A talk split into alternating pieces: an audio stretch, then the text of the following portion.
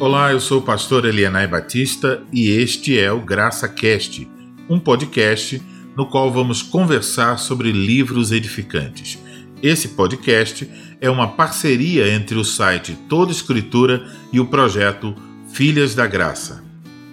Olá, eu sou a Samara do projeto Filhas da Graça.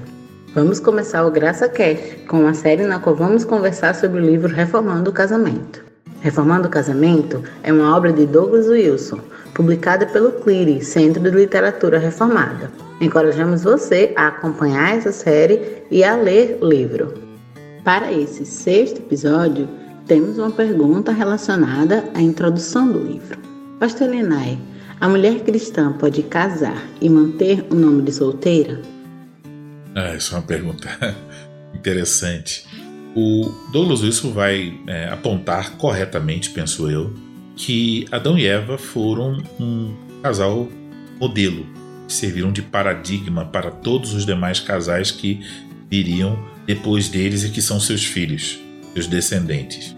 E aí então, tudo que acontece ali é, em Gênesis 1 e 2 serve de paradigma. É algo simplesmente que está estabelecendo marcos mostrando como a, a ordem, como Deus cria as coisas e é, o que ele determina ali serve então como um marco para toda a humanidade. Então, nós podemos aprender alguma coisa sobre o casamento quando olhamos para esses primeiros capítulos. Por exemplo, é, a mulher foi, desde o início, ela participou do pacto no nome do seu marido. Então, Deus estabeleceu um pacto com Adão e Eva e ela participa disso junto com o seu marido. É, também podemos notar que após a criação da mulher, Adão a recebeu e ele a nomeou. Né? Tanto ele vai chamá-la de varoa, como depois ele vai chamar de Eva. Então, esses nomes que foram dados à mulher por Adão, é ele que a nomeou, eles apontam então para um vínculo pactual, apontam para uma mútua dependência. Então, os papéis são diferentes, as responsabilidades são diferentes no casamento, são tal como Deus as instituiu, porém, apesar desses papéis serem diferentes, esses papéis é, implicam em mútua dependência, ou seja, a, a, mulher depende do homem e o homem depende da mulher. Então, esses dois nomes é, implicam nisso. Então, a instituição desse primeiro casamento sendo um modelo para todos os casamentos, uma vez que a mulher lá recebeu um nome no qual ela estava vinculada ao seu marido, isso implica que os demais casamentos também estão fundamentados na aliança de Deus com seu povo e são também uma aliança entre o marido e a sua esposa.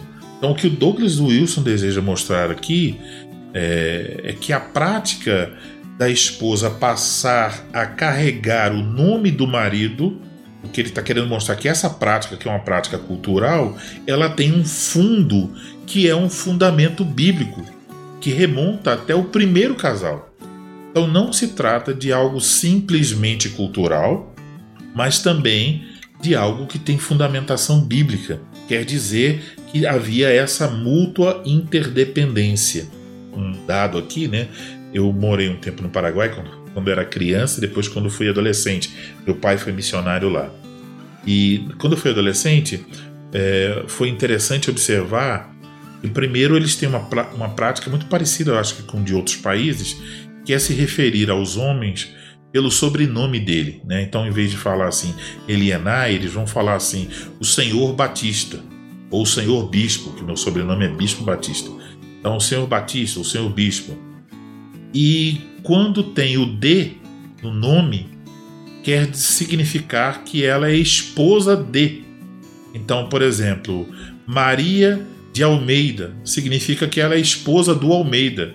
Almeida é o esposo dela, o sobrenome do esposo dela. Então, isso é um, é um dado cultural né, interessante.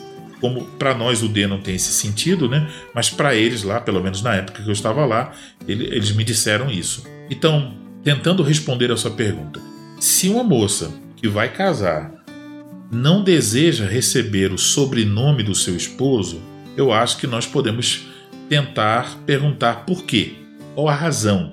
Eu não sei se existem outras razões para é, não querer. Pode ser. Mas provavelmente a razão que está motivando essa moça a não querer adotar o sobrenome do, do, do seu marido possa ter vínculos com razões é, e com ideias feministas. Ela quer é, entrar no casamento com uma sensação que ela não é de, ela não está vinculada a fulano de tal, mas ela entra como se fosse um tipo de acordo comercial, né? Duas partes, como se fosse um contrato. Então, que não é. Então, ela a pergunta seria: qual a razão? Por que não?